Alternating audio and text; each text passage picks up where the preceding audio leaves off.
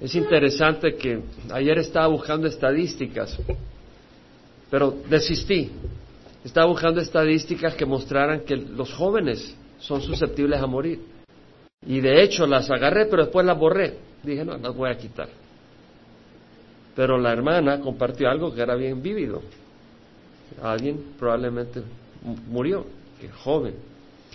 Y las estadísticas eran por accidentes de carro, por suicidios, por problemas del corazón, etcétera. Ahí salían las estadísticas. Y las iba a traer, pero dije no. Pero la hermana trajo algo más vívido. Ella misma se enfrentó a alguien que acaba de morir o está por morir, joven. Tiene que ver con el tema. Padre bendito seas, prepara nuestros corazones, ayúdanos, danos entendimiento en tu palabra, en nombre de Jesús. Amén. Este es el tiempo de los reyes de Israel, donde tenemos el territorio, el imperio norte de Israel, las diez tribus, donde se estaba reinando en Samaria, y el territorio de Judá, la tribu de Judá, que estaba reinando, por supuesto, en Jerusalén, la ciudad escogida por el Señor. Sabíamos que estaba Roboam, el hijo de Salomón, quien empezó a reinar en Judá, y en el norte Jeroboam, eh, que empezó a reinar, y luego eh, otros reyes, todos muy malvados en Israel, en el territorio norte. Llegamos al rey Acab. Eh, Acab reinó 22 años y vimos cómo murió en su última pelea. Fue a pelear contra Ben Hadad, que era arameo, era rey de los arameos, y fue a pelear para recuperar Ramot Gilead. Era una ciudad clave que estaba al este del Jordán, 10 millas al sur, 20, 30 al este, a recuperarla porque eh, no se la dio Ben Hadad cuando había prometido regresarle todas las tierras que su padre había quitado, pero él lo dejó escapar en una batalla anteriores, en una batalla anterior, y él le dijo, sí, gracias que me dejas libre, te voy a dar todas las ciudades que habíamos tomado de ustedes, pero no lo hizo, entonces acá fue y trató de tomarla a la fuerza, pero falló y murió. Eh, de acuerdo a la palabra de Dios, porque acá era un rey muy malvado, se había casado con Jezabel, hija de Baal, rey de los Sidonios, que, trajo e introdujo el culto a Baal y a Astoret. Acá murió y le sucedió su hijo Ocasías, Ocosías, perdón, Ocosías. Y Ocosías fue un mal rey, tanto que solo vivió dos años como rey y murió. Eh, Dios eh, lo juzgó por su maldad, hijo de Acab. Eh, en el sur estaba Josafat, que fue quien había ido con Acab a pelear su última batalla, y vemos que Josafat hizo una alianza con Ocosías para construir barcos, pero Dios le destruyó los barcos, le dijo, ¿por qué haces alianza con el malvado? Ahora estamos entonces con el reinado de Ocosías y cómo muere. Y hay mucho que podemos aprender de todo esto, tan solo si nuestro corazón está disponible a la palabra del Señor. Dice la palabra que Moab, al sur, este del Jordán, del Mar Muerto, se rebeló contra Israel después de la muerte de Acab. O sea, ellos obtenían un impuesto sobre esta gente, sobre los moabitas, una demandaban tributo eh, fuerte. Estaban como quien dice siervos de esta de los israelitas. Pero cuando murió Acab, los moabitas dijeron, no, este Ocosías no tiene el poder de Acab, vamos a quitarnos a, los israelitas de, la nuca. Pero dice que Ocosías se cayó por la celosía del aposento alto que tenía en Samaria y se enfermó, es decir, su caída fue fuerte. Y, eh, o sea, pues de la ventana, en su segundo piso, se vino para abajo. Y envió mensajeros a los que dijo, id consultad a Baal Zebub. Baal quiere decir señor, dueño, propietario, amo. Y Zebub quiere decir moscas, señor de las moscas. Entonces, eh, bueno, algunos comentaristas dicen, bueno, eh, adoraban a este, eh, los Baales eran dioses de los cananeos, ¿verdad? eran locales, así como en la Iglesia Católica está la Virgen de Fátima, la Virgen de aquí, la Virgen de allá, eh, supuestamente la misma, pero con distintas cosas. Acá era el mismo Dios, pero Baal de acá, Baal de allá, Baal del otro lado, o con algunas características, Baal Zebub eh, algunos piensan, Sebub realmente es una distorsión de Sebul. Sebul quiere decir príncipe, o sea, señor exaltado. pero que los israelitas, por desprecio a este dios pagano, le pusieron Baal Zebub, dios de las moscas, pero señor de las moscas. Pero puede ser que haya sido señor de las moscas. De todas maneras, él mandó a consultar al señor de las moscas, dios de Ecrón. Ecrón es una ciudad que estaba en manos de los filisteos, a 45 millas al sureste, al suroeste de Samaria, y manda a investigar si ha de sanar de esta enfermedad. Él no, no manda a pedir si, que lo sane. Nuestro Dios, más que un informador de lo que va a pasar, tiene poder para cambiar las cosas. Pero acá Él va a informarse, quiere saber si se va a morir o no. Y entonces el ángel de Jehová, que probablemente es una teofanía, es decir, Jesucristo, que aparece en forma de ángel en el Antiguo Testamento, vemos que ha ocurrido en varias ocasiones, y esta es posiblemente otra ocasión en que Jesús aparece en forma de, hombre. Eh, dice el ángel de Jehová, dijo a Elías Tisbita, levántate, sube al encuentro de los mensajeros del rey de Samaria y diles, es decir, mala noticia para ti, Josías, porque cuando Dios mandaba a Elías nunca era para felicitarte o decirte feliz cumpleaños, sino que era para traerte un juicio. Entonces le dice el, el ángel del Señor a Elías, levántate, sal al encuentro de los mensajeros del rey de Samaria y diles, ¿no hay acaso Dios en Israel para que vayáis a consultar a Baal Zebub, Dios de Ecrón? ¿No hay acaso Dios entre el pueblo evangélico para que tengas que ir a Jerusalén para que Dios te oiga? O a Fátima, o a, México, a la catedral para que Dios... Dios está en medio de su pueblo. Por tanto, así dice Jehová, no bajarás del lecho al que has subido, sino que ciertamente morirás. No le dio una advertencia, le dio el juicio. No le dijo, mira, arrepiente, le dijo, vas a morir. Se acabó, se acabó la fiesta. Entonces Elías se fue. Cuando volvieron los mensajeros al rey, él les dijo, ¿por qué habéis vuelto? Si los mandé, son 45 millas, o sea, todavía deberían de estar en el templo de Baal. Eh, Baal era el dios principal de Ecrón, entonces tenían un templo y la gente consideraba que ese era un lugar muy, muy, muy espiritual. Pero no llegaron, porque sabía que regresó muy pronto los mensajeros. Entonces Josías dice, ¿cómo es que regresaron tan pronto? Y, ellos le respondieron, un hombre subió a nuestro encuentro y nos dijo, id, volver al rey que os envió y decirle, así dice Jehová. ¿Acaso porque no hay Dios en Israel envías a consultar a Baal, Zebub, Dios de Cron? Por tanto, no bajarás del lecho al que has subido, sino que ciertamente morirás. Feo cuando Dios te dice, te acabaste.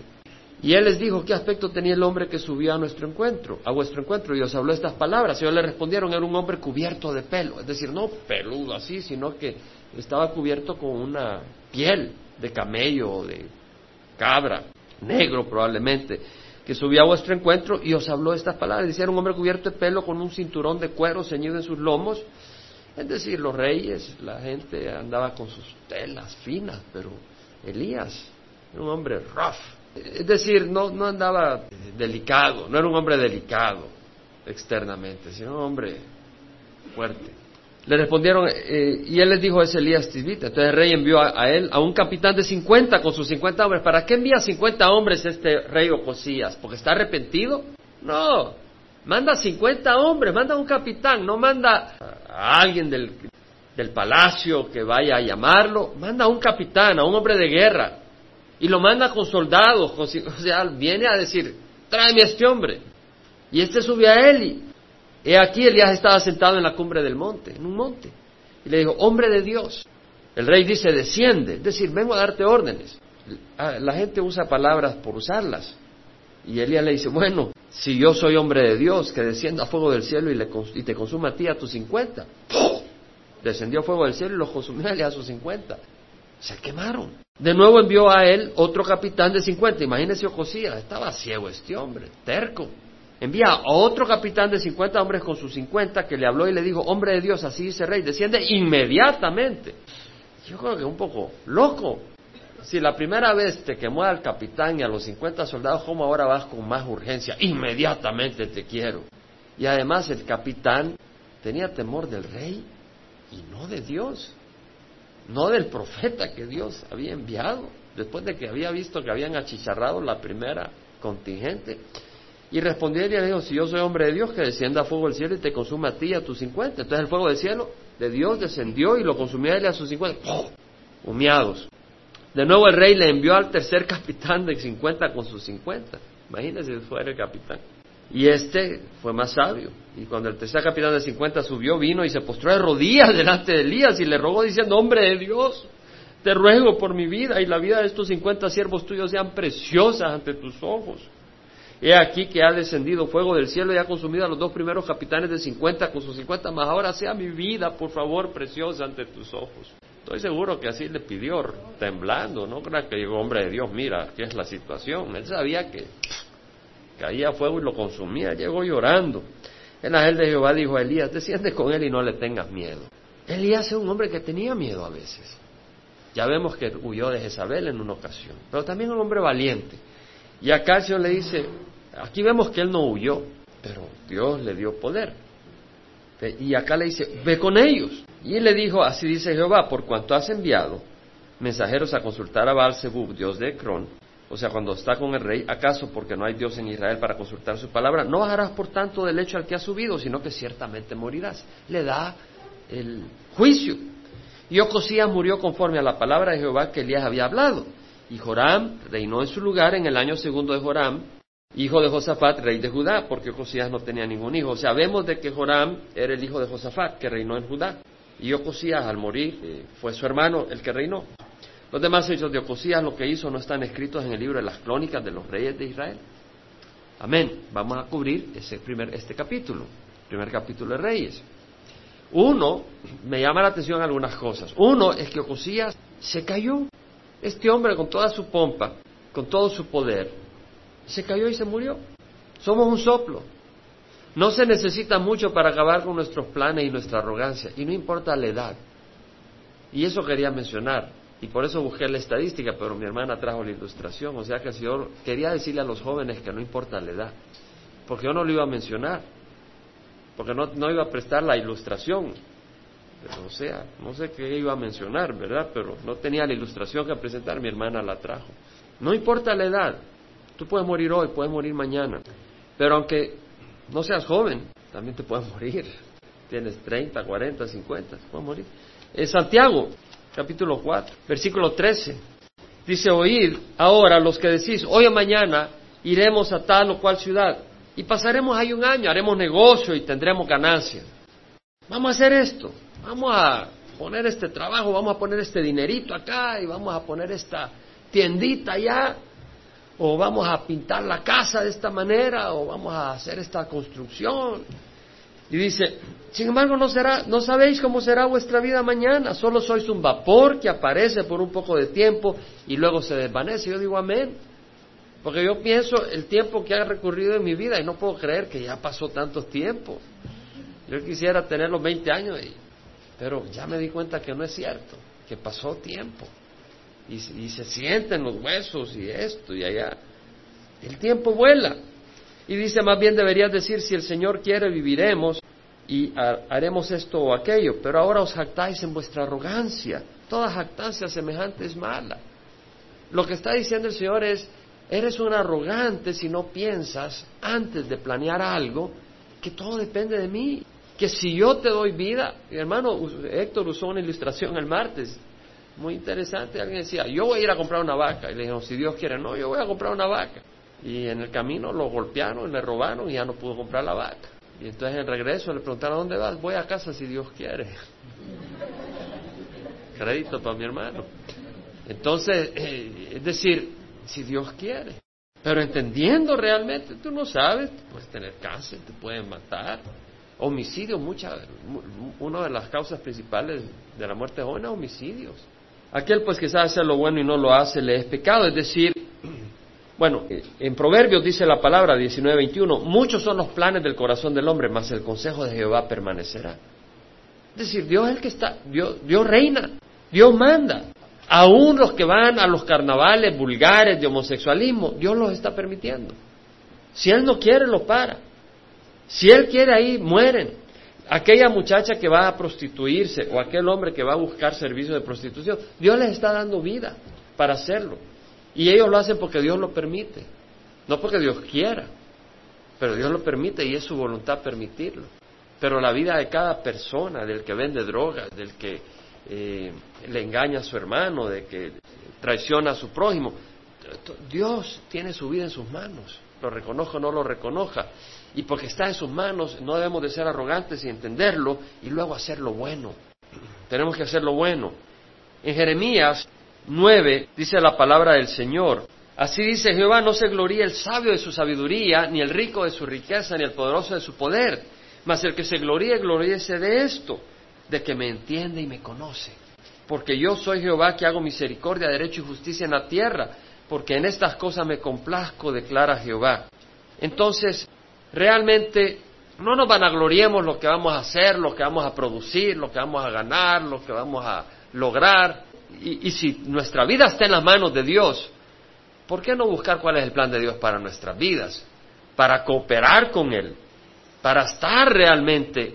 Es decir, Dios va a sobreponer cualquier plan que tú tengas, porque Él es el que tiene el plan maestro.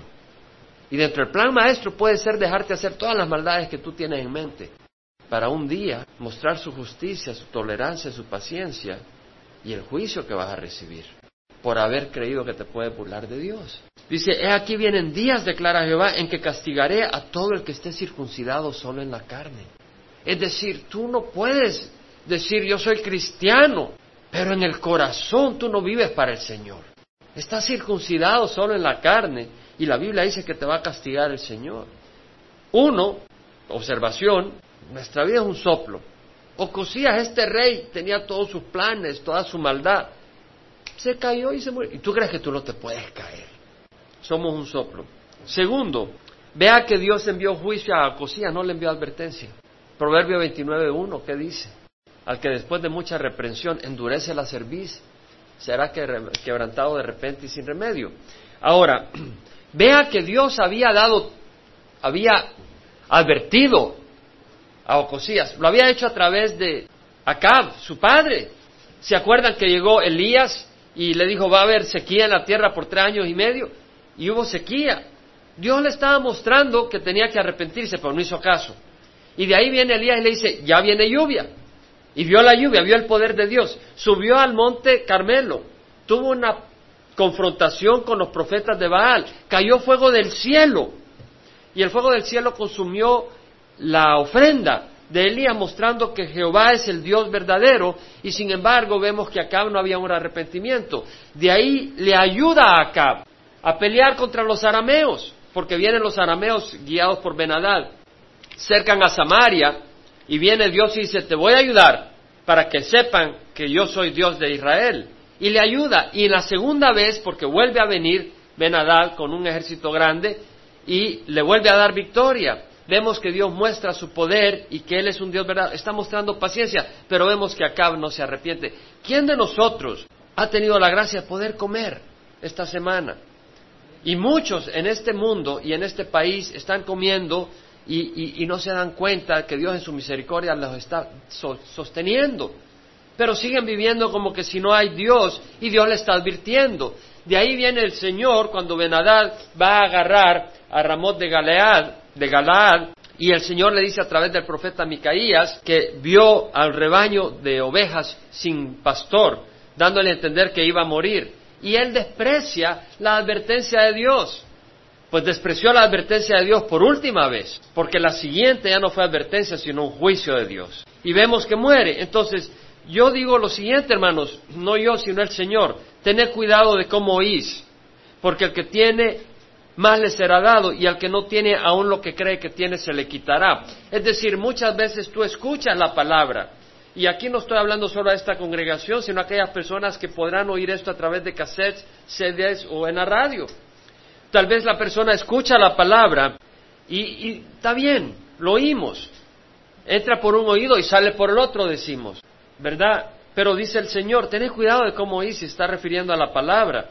Porque al que tiene, es decir, aquel que abraza la palabra con fidelidad y dice es la palabra de Dios y la abraza y la recibe y, la, y se aplica a ella, dice al que tiene más se les hará dado, más conocerás del Señor, más apreciarás del Señor, más fuerte estará tu presencia, no tu presencia, sino tu raíz en el Señor, más estarás seguro en el Señor.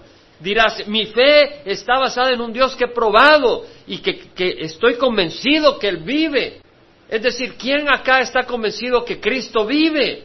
Hay gente que no está convencida. ¿Quién acá está convencido que Dios vive y que lo que estamos haciendo es real? ¿Por qué? Porque has sido fiel a lo que Dios te ha dicho y Dios te ha reforzado, Dios se ha manifestado y tú sigues fortaleciéndote. Amén. Existe eso. Ahora, cuando alguien que oye, deja pasar y desprecia, el Señor te quita lo que lo, poco que conocías, te lo quita. Yo he conocido personas a quien le he compartido la palabra y han escuchado y han sido movidos pero no han respondido. Y después los he visto más lejos de Dios, aunque igual de religiosos, pero más lejos de Dios, más lejos de la verdad, más confundidos. Lo he visto. Están confundidos, más confundidos que la primera vez que pude compartir y se entusiasmaron y oyeron la verdad y estaban a punto de recibir de veras, pero no dieron el paso. Y los he visto después y los he visto confundidos, aunque ellos no se dan cuenta que están confundidos. Pero están confundidos. Y están más lejos. Porque lo que tienen se les quitó. Porque no oyeron con cuidado. Cuidado como oís.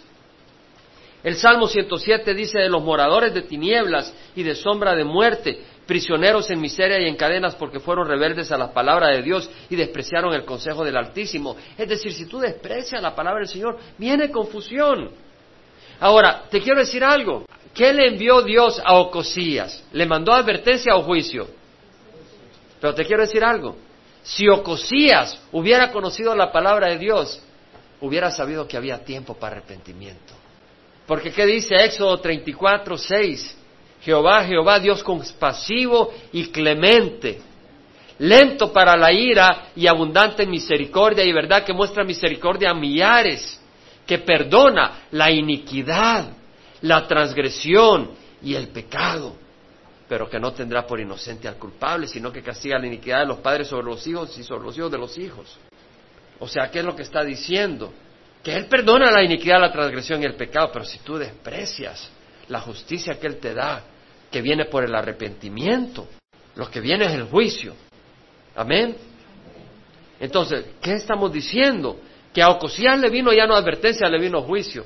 Pero ese juicio entró en efecto porque Ocosías había despreciado la palabra de Dios. De haberla conocido, de veras, hubiera sabido que había un escape, el arrepentimiento. Hermanos, hay oportunidad de arrepentimiento. En Isaías lo leemos, en Isaías 1, 18 al 20. Venid ahora y razonemos, dice el Señor. Aunque vuestros pecados sean como la grana, como la nieve, serán emblanquecidos, aunque sean rojos como el carnesí como la blanca lana, quedarán. Y si queréis y obedecéis, probaréis lo mejor de la tierra, pero si rehusáis y os rebeláis, seréis destruidos por la espada. La boca de Jehová ha hablado. Hay tanto que podemos desmenuzar de lo que el Señor nos está diciendo, tan solo si tenemos oídos. Entonces, uno, nuestra vida es frágil y, ya a cierta edad, pues es más frágil. Pero, ¿sabes? Hay muchos jóvenes que se mueren antes que yo. Hoy hay jóvenes que se están muriendo, que tienen menos edad que yo. Tú no puedes decir, yo, yo no, yo en 30 años me voy a morir. ¿Tú qué sabes? Segundo, Dios envió juicio a Ocosías, no más advertencia. Eh, hay que tener cuidado, hay que oír. Tercero, Dios envió a Elías y juicio por fuego en el pasado. Amén. Fue un juicio por fuego. Dice, pero pobrecito achicharró a los capitanes, que tenían que ver los capitanes? tuvieron más temor del hombre que de Dios. Ese fue el problema de los capitanes. Yo digo a los jóvenes, lo dije la vez pasada, tenemos que tener valentía, no tener temor de la presión de los compañeros. Y, no solo los jóvenes, también los mayores. ¿Tenemos temor de la gente o tenemos temor de Dios? Es un peligro tener temor de hombre más que temor de Dios. Fueron achicharrados, fueron quemados. Y Dios les envía a Elías. ¿Y sabe qué? Que Dios envía a Elías de nuevo. ¿Sabe que Elías va a venir de nuevo? Elías va a venir de nuevo. Y también el fuego de Dios. En Malaquías 4, el Antiguo Testamento termina hablando de esa venida. Dice, porque he aquí viene el día ardiente como un horno, Antiguo y Nuevo Testamento, al final del Antiguo Testamento, Malaquías, último capítulo al final, dice, he aquí, viene el día ardiente como un horno y todos los soberbios. Hermano, yo no soy soberbio, pero si tú rechazas la palabra de Dios, eres un soberbio. Y todos los que hacen el mal serán como paja. Y el día que va a venir les prenderá fuego, dice Jehová de los ejércitos, que no les dejará ni raíz ni rama. Pero mira la promesa para nosotros. Mas para vosotros que teméis mi nombre, se levantará el sol de justicia. El sol se levanta y radia su luz. Y se va a levantar el sol que es el Señor y va a radiar su justicia. Mi yerno tenía esos tiquetes para ver esa película de Crónicas de Narnia. ¿Han oído hablar? Entonces eh, me dice, vamos, y fuimos. Y le voy a decir de que eh, es interesante, es una buena película realmente. Pero hubo un momento donde no se lo he dicho ni a mi esposa ni a mis hijos, pero yo empecé a temblar, pero de emoción. Y mi esposa me dice, te estaba riendo. Bueno, no, yo, yo estaba realmente temblando, en conmoción interna. Dios sabe, ¿y saben qué momento fue? Cuando estas cuatro jovencitos caminan con el león al final a tomar la posición. Hay un día para el cristiano, hermanos. Hay una esperanza para el cristiano. Y yo me di cuenta, hermanos, que mi esperanza es verdadera, porque yo me quebré ahí y me contuve para no hacer un show. Pero yo me quebraba ahí internamente de emoción al pensar ese día que viene, donde vamos a estar con el Señor, reinando con el Señor. Yo te pregunto, ¿tú crees? Si crees, te tiene que pasar algo. Yo ahí me emocioné. Nadie sabe mi hogar porque yo me quería guardar eso para mí. Mi esposa me dice, estaba ahí temblando, sí, estaba riendo. No, yo me estaba quebrando por adentro. Estaba quebrando por adentro de emoción, pero quebrado. Y no de risa, sino de, de lágrimas, de emoción, de pasión, de ese día que viene.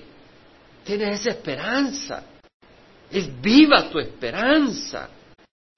Dice, para vosotros que teméis mi nombre se levantará el sol de justicia con la salud en sus alas con la salud en sus alas. Y saldréis y saltaréis como terneros del establo. Y hollaréis a los impíos, pues ellos serán ceniza bajo las plantas de vuestros pies el día que yo actúe, dice Jehová de los ejércitos. Acordaos de la ley de mi siervo Moisés, de los estatutos y de las ordenanzas que yo le ordené en Oreb para todo Israel. Interesante que aquellos que creen entrar al cielo por la ley desprecian el primer, la primera y la segunda de la ley de Dios no tendrás otro Dios delante de mí, y no tendrás ídolo ni semejanza alguna de lo que está arriba en el cielo, ni abajo en la tierra, ni de las aguas debajo de la tierra. Los que creen que van a entrar al cielo por obrar con la ley, están despreciando los primeros dos mandamientos de la palabra de Dios, en la ley de Moisés. He aquí, dice, yo os envío al profeta Elías antes que venga el día del Señor. ¿Cuál es el día del Señor? El día en que el Señor viene a traer justicia. Día grande y terrible porque viene a traer su ira a pagar la deuda de aquellos que merecen la ira de Dios porque han rechazado la misericordia de Dios. Entonces dice, Él hará volver el corazón de los padres hacia los hijos y el corazón de los hijos a los padres. No sea que venga yo y hiera la tierra con maldición. ¿De qué está hablando? De Juan Bautista. Pero también de Elías. Está hablando de que antes de venir el Señor, está, el Señor nos está dando una, dos profecías en una. Está hablando que enviará a un siervo en el poder de Elías y el espíritu de Elías para traer y que va a ir delante de Dios, que es Jesucristo, para traer los corazones de los padres a los hijos y de los hijos a los padres, para preparar a un pueblo para la venida de su Dios, que era Jesucristo. Juan Bautista hizo eso. Pero también apunta a la venida de Elías, literalmente, antes de que venga Jesús la segunda vez, a traer su ira y a reinar con poder. Y lo sabemos porque en, en Lucas 1 podemos ver, versículo 12 dice bueno, se aparece el ángel de Jehová a la derecha del altar de incienso a Zacarías que está ministrando en el templo y Zacarías se turbó, el temor se apoderó de él, pero el ángel le dijo, no temas Zacarías porque tu petición ha sido oída, nuestro Dios, distinto a Baal Zebub, escucha y responde.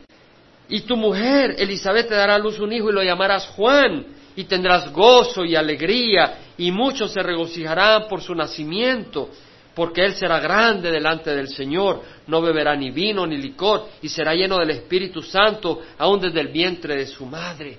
Juan Bautista iba a ser lleno del Espíritu de Dios desde el vientre de su madre, y él hará volver a muchos de los hijos de Israel al Señor su Dios. E irá delante de él, delante de Jesucristo, en el espíritu y poder de Elías. ¿Vemos? Para hacer volver los corazones de los padres a los hijos y los desobedientes a la actitud de los justos a fin de preparar para el Señor un pueblo bien dispuesto. Vemos que acá se está cumpliendo la palabra de Malaquías y Jesucristo mismo así lo interpretó. Vamos a Mateo 17, donde aparece la transfiguración. Jesús sube al monte y sube con su círculo interno, el grupito interno que tenía Jesucristo. ¿Quiénes eran? Juan, Santiago y Pedro. Y sube al monte de la transfiguración y dice que se transfiguró delante de ellos y su rostro resplandeció como el sol y su vestidura se volvieron blancas como la luz. Y aquí se le aparecieron Moisés y Elías hablando con él. Vemos que Elías también literalmente aparece ah, en la venida de Jesucristo y aparece en su segunda venida. Jesús mismo lo dice, leeremos. Entonces Pedro tomando la palabra vemos a Jesús transfigurado, su rostro brilla como el sol, sus vestidos como luz brillante. Y Pedro, sin más que decir, dice, Señor, bueno es estando aquí. Si quieres haré tres derramadas, una para ti, otra para Moisés, otra para Elías. Peter, Peter, Pedro, te equivocaste. No son tres. Cristo es Cristo. No es uno más de la majada, no es uno más del rebaño. Él es el Señor de señores y Rey de reyes. Mientras estaba aún hablando, he aquí una nube luminosa los cubrió y una voz salió de la nube diciendo, este es mi Hijo amado en quien me he complacido, a él oíd. Hermanos, Ocosías dijo, voy a ir a través de Baal Zebub a conocer. Y Dios dice, es a través de mi Hijo Jesucristo, no a través de nadie más, no a través de María, no a través de Juan, no a través de Pedro, no a través del Papa, no a través de Jaime, no a través de René, es a través de Jesucristo. Jesús dijo, yo soy el camino, la verdad y la vida. Y nadie viene al Padre sino a través de mí. Entonces aquellos que dicen, sí, pero podemos ir a través de María para Jesús, están no oyendo a Jesús que dice, yo soy el camino, la verdad y la vida. Estás cerrando tus oídos a Jesús, estás rechazando la voz del Padre que dice, este es mi Hijo amado en quien me complazco, a Él oír. Jesús mismo dijo en, Hechos, bueno, cuando Pedro y Juan son encarcelados después de que la curación del cojo de nacimiento en la puerta de la hermosa ahí en el templo, cuando vemos que ellos son, sanan a este cojo, pero es Dios quien sana, eh, los agarran el, comité el responsable del, Sanedrín en Jerusalén y los agarran y dice Pedro, eh, la piedra que desecharon los constructores es la piedra angular y estaba refiriéndose a Jesús y dijo, porque no hay otro nombre bajo el cielo dado a los hombres bajo el cual hemos de ser salvos. Jesús. Juan 7:37 leemos que Jesús mismo dice, si alguno tiene sed, que venga a mí y beba. Como dice la Escritura, todo el que cree en mí, de lo más profundo de su ser, brotarán ríos de agua viva. Jesús está llamando a que vengamos a Él, a que creamos a Él. En Mateo 11 Jesús dice, venid a mí los que estás muy cansados y cargados, y yo, y yo os haré descansar. Tomad mi yugo sobre vosotros y aprended de mí, porque yo soy humilde y manso, y hallaréis descanso para vuestras almas, porque mi yugo es fácil y mi carga es ligera. Mi pero no mi Jaime, no mi René, no mi Chuck Smith, mi Jesús. Marcos 10, 14, leemos que vienen los niños a tocar a Jesús para ser bendecidos y los apóstoles dicen, deja al maestro, no lo molestes. Y él se indigna Dice, dejad que los niños vengan a mí, no se los impidáis, porque los que son como estos, de estos es el reino de los cielos. Esa fe, no de otro invento. Así es. Hay Santa Claus, hay Santa Claus. ¿Eh, creen? Pero dice, no crean en Santa Claus, dice eso, creen en mí. Isaías dice, no debe de un pueblo consultar a su Dios, ¿acaso consultará a los muertos por los vivos? No, yo voy a consultar a mi abuelo que murió y era santo. Lo hacen. Te encomiendas a Jesús, a María y a tus abuelos y a tus antepasados que están en el cielo intercediendo por ti. Cuidado, dice el Señor, a la ley y al testimonio. Si no hablan conforme a esta palabra es porque no hay para ellos amanecer. Es decir, no hay esperanza. Si tú consultas a los que ya partieron, si tú oras a los que ya partieron, no hay esperanza para ti. Tienes que orarle a Dios, a nadie más a Jesucristo, a nadie más, ni a los ángeles, porque son ángeles caídos los que engañan a muchos. Continuando, en, el, Mateo 17, 9 dice, mientras descendían del monte, Jesús les ordenó diciendo, no contéis a nadie la visión. Y sus discípulos le preguntan, ¿por qué? Porque eh, si leemos ahí y continuamos leyendo 17, 1 al, al 8, vemos de que Jesús habla bueno, en el 9, no contéis a nadie la visión hasta que el Hijo del Hombre haya resucitado entre los muertos. Ellos están esperando que Jesús, al resucitar, va a establecer su reino acá. Pero no era el momento. Por eso cuando él resucitó dijo, bueno, Señor, ya vamos a establecer esto que pasa. El Señor le dice, un momento, no es así. Tengo que irme y regresar. Pero vemos acá de que le dicen los discípulos, ¿por qué pues dicen los escribas que Elías debía venir primero? Es decir, si tú vas a establecer el reino, no tiene que venir Elías primero. Y Jesús dice, Elías ya vino y no le reconocieron, sino que hicieron lo que quisieron, se estaba refiriendo a Juan Bautista.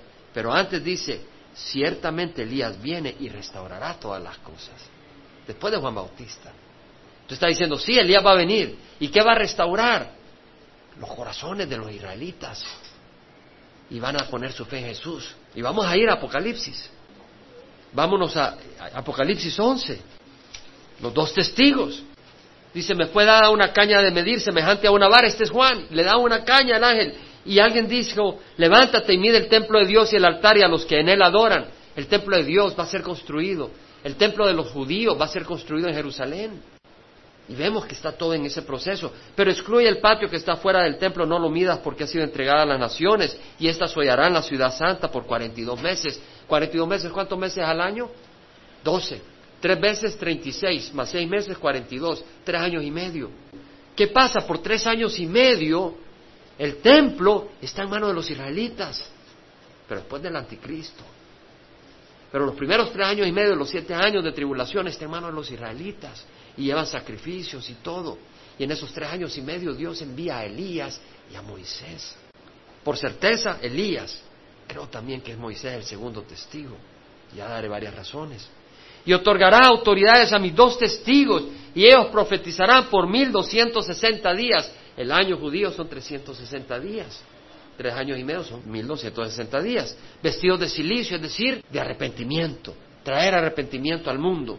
Estos son los dos olivos y los dos candeleros que están delante del Señor de la tierra. Es decir, estos siervos están ministrando delante de Dios. ¿Qué decía Elías? El Dios delante de quien estoy. Y los siervos de Dios estamos delante del Señor. Y cuando dice candeleros, instrumento de luz, eso es lo que debemos de ser en Navidad. ¿Qué arbolito de Navidad? Ten todos los que quieras, pero que tú seas un arbolito de Navidad, reflejando la luz de Cristo. Eso es lo que queremos ser. Que haya una luz, que no hay que enchuflarla ahí, sino que esté enchuflada al cielo. Y si alguno quiere hacerle daño de su boca, sale fuego y devora a sus enemigos. No es que saca fuego así y sale fuego, sino que declaran fuego y cae fuego del cielo. Así debe morir cualquiera que quiera hacerles daño. Estos tienen poder para cerrar el cielo, a fin que no llueva durante los años, los días en que ellos profeticen. Y tienen poder sobre las aguas para convertirlas en sangre. Aló, ¿quién convirtió las aguas en sangre? Moisés. ¿Quién se le apareció a Jesús en el monte de transfiguración? Elías, sí. Moisés dos testigos, para herir la tierra con toda suerte de plagas todas las veces que quieran, y lo van a hacer por tres años y medio. Y la gente va a decir, queremos deshacernos de Elías, queremos deshacernos de Moisés. Ellos van a traer las plagas de Dios. por tres años y medio, va a caer plaga de Dios. Y cuando hayan dado, terminado de dar su testimonio, la bestia que sube del abismo es el anticristo, el abismo, está, la bestia, el abismo es el mar y representa a las naciones, el, líder de las naciones, el héroe de las naciones contra el héroe de Dios, contra el héroe del cielo. El héroe de las naciones hará guerra contra ellos, los vencerá y los matará. Matará a Elías y a Moisés. Y sus cadáveres yacerán en la calle de la gran ciudad, Jerusalén, que simbólicamente se llama Sodoma. Sodoma habla de corrupción. Y Egipto, Egipto habla de idolatría. Cuidado con la idolatría. Idolatría no solo consiste en tener un ídolo. ¿Qué hay en tu corazón durante la semana? ¿Qué es lo que persigues? ¿Qué es, lo que ¿Qué es a lo que le das tu dedicación? Tú puedes decir todo lo que quieras de que eres siervo de Dios, pero ¿qué es lo que añora tu corazón? ¿Qué es lo que te quiebra y te hace temblar por adentro y te entusiasma? No quiere decir que no pueda ser tentado, porque hay una carne pecadora que puede ser tentada por las riquezas, por esto, por el otro. Pero ¿qué es lo que tú has decidido servir? Donde también su Señor fue crucificado. Por eso entendemos que Sodoma y Gomorra acá se está refiriendo a Jerusalén, porque Jesús fue crucificado en Jerusalén. Y gente de todos los pueblos, tribus, lenguas y nación contemplarán sus cadáveres por tres días y medio. Ahora que hay satélite, tú puedes ver en todas las naciones un evento que esté ocurriendo y no permitirán que sus cadáveres sean sepultados, para que todo el mundo diga, fabuloso, ahí están, se acabó, ahora nosotros ya podemos hacer lo que queremos, por tres años y medio ellos nos han traído la ira, ahora vamos a vivir en fiesta, en conga, y los que moran en la tierra se regocijarán por ellos y se alegrarán y se, se enviarán regalos unos a otros, porque estos dos profetas atormentaron a los que moran en la tierra. Hermanos, vino fuego hace algunos años y vendrá fuego de nuevo. Pero después de los tres días y medio, el aliento de vida de, parte de Dios vino a ellos. hermano, un día el Señor, y resucitaremos, y nos dará vida. Y se pusieron en pie y gran temor cayó sobre quienes los contemplaban. Entonces oyeron una gran voz del cielo que les decía, subid acá.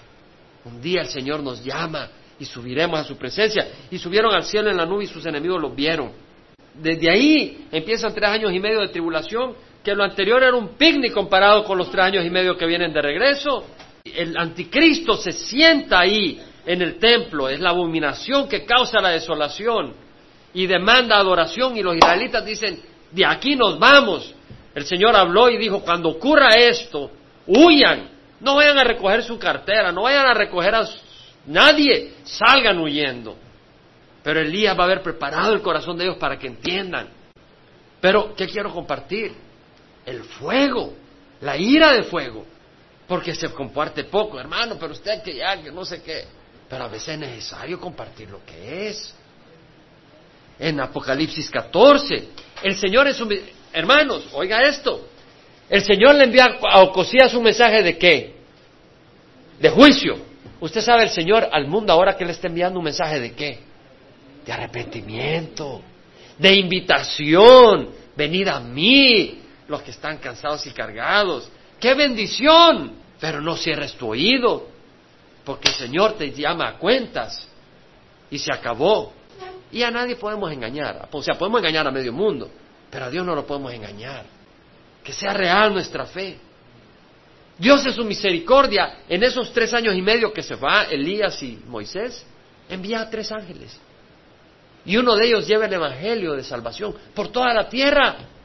Dice, vi volar en medio del cielo a otro ángel que tenía un evangelio eterno para anunciarlo a los que moran en la tierra y a toda nación, tribu, lengua y pueblo, diciendo a gran voz, temed a Dios y darle gloria porque la hora de su juicio ha llegado, adorad al que hizo el cielo y la... A Él adorad, a Él, al que hizo el cielo, la tierra, el mar y las fuentes de las aguas. Y el tercer ángel dice que le sigue diciendo a gran voz si alguno adora a la bestia y a su imagen y recibe una marca en su frente o en su manto. ¿Por qué en los últimos tres años y medio el anticristo demanda que se ponga una marca y sin ella no puedes comerciar, no puedes comprar ni vender, te mueres de hambre y te cortan la cabeza también si eres cristiano. Pero dice, si recibes esa, entonces es preferible que te vuelen la cabeza y que te mueras de hambre a condenarte eternamente.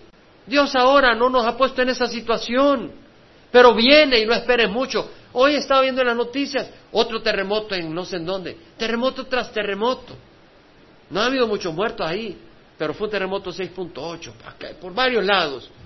Está la tierra temblando. ¿Sabe lo que oí? leí que dijo el presidente de Irán? Que a Israel había que borrarlo de la faz de la tierra. Y que si los europeos tanto se preocupaban por Israel, que allí hicieran un terrenito en, en Europa y ahí le dieran tierra.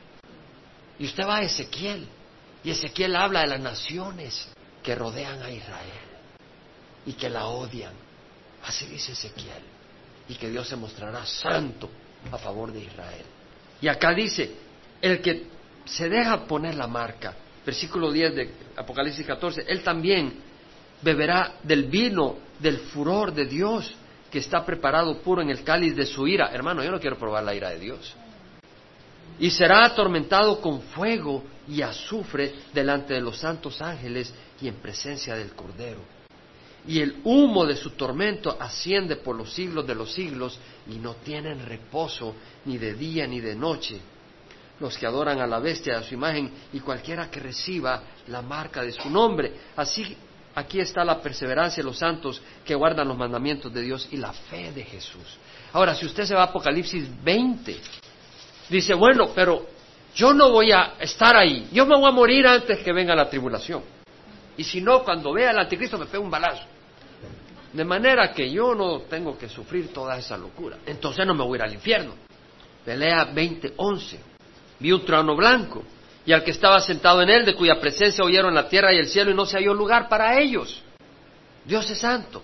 El cielo y la tierra huyen cuando el Señor viene a juzgar, porque no son dignos de su presencia. Y vi a los muertos, grandes y pequeños, de pie delante del trono, y los libros fueron abiertos, y otro libro fue abierto, que es el libro de la vida. Y los muertos fueron juzgados por lo que estaba escrito en los libros según sus obras. Y el mar entregó los muertos que estaban en él, y la muerte y el Hades entregaron a los muertos que estaban en ellos, y fueron juzgados cada uno según sus obras. Y la muerte y el Hades fueron arrojados al lago de fuego. Esta es la muerte según el lago de fuego, pero esa no es muerte física. Uno queda en el infierno para siempre, ya lo leímos y el que no se encontraba inscrito en el libro de la vida fue arrojado al lago de fuego. Eh, yo creo de que no podemos estar todos los domingos hablando de arrepentirnos, arrepentirnos, arrepentirnos, pero yo creo que todos los días debemos de buscar al Señor y arrepentirnos de nuestros pecados. Amén. Entonces, en ese espíritu, yo creo que es bueno decirle, Señor, perdónanos y decir, Señor, ayúdanos a complacerte. Porque hermanos, a nosotros no nos espera juicio, sino la nueva Jerusalén. Porque hemos puesto la fe en Jesús, no en nuestras obras. Porque si tú esperas ser perfecto, entonces tú no estás confiando en el sacrificio de Jesucristo. Amén. Pero, si tú estás jugando, ten cuidado, porque yo no jugaría con Dios, y mucho menos después que Él nos revela qué es lo que viene al mundo.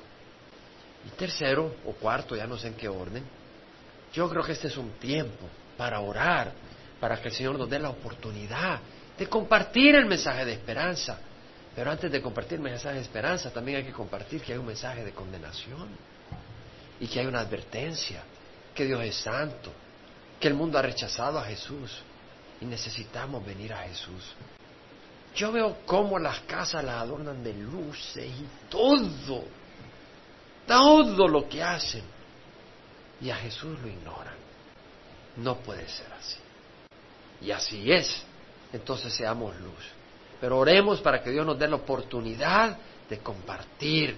Señor, escucha nuestra oración. Cierra los ojos. Escucha nuestra oración. Danos oportunidad de compartir. Y tal vez tú eh, no has recibido a Cristo. Tal vez has venido a la iglesia por años, pero realmente no has recibido a Cristo de corazón. Y si todos hemos recibido a Cristo, pero quieres caminar con el Señor y tal vez no has caminado con el Señor, quieres realmente caminar en santidad con el Señor, levanta la mano. Gloria a Dios. Gloria al Señor. Gloria a Dios. Pues vamos a caminar en santidad con el Señor, porque el Señor va con nosotros. Él es el que nos lava. Vamos a orar. Padre, te doy gracias, Señor. Porque tú nos amas y tú nos vas a hacer caminar con santidad. Señor, tú nos vas a limpiar, tú nos limpias con la sangre de Jesús. pero también nos vas a guiar, nos vas a ayudar a ser suaves, a ser humildes, a ser amorosos, a perdonar, hacer tu voluntad, Señor. Límpianos, levanta la mano, levanta tus brazos al cielo, límpianos de arrogancia, límpianos de amargura, límpianos de envidia, límpianos de enojos injustos, límpianos de codicia, límpianos de avaricia, límpianos de incredulidad, límpianos de lujuria, de, inmoralidad, de todo lo que es sucio. Límpianos, Señor. Cámbianos, transfórmanos, Padre Santo. Protégenos. Fortalece, Señor, a cada uno de los que estamos acá. Derrama tu Santo Espíritu, Señor. Y Señor, qué gran alegría que realmente tenemos Navidad. Tenemos a Jesús. Ha nacido Jesús en nuestros corazones. Y no es algo religioso, es una realidad. Podemos celebrar. El mundo está celebrando a Jesús, pero realmente un día temblarán ante Él. Señor, nosotros podemos celebrar y cuando Él venga no temblaremos, estaremos gozosos, sí, emocionados, Señor, en un trance increíble. ¿Qué drogas, qué marihuana, qué licor, qué basura? Estaremos en una, una high, en una altura increíble, Señor, de emoción, de gozo, de plenitud, de esperanza. Gracias, Señor, bendito seas. Protege a esta congregación. Bendice a cada uno, derrama tu espíritu. Y Señor, que la gracia de nuestro Señor Jesucristo, el amor del Padre, la comunión del Espíritu Santo vaya con cada uno de nosotros.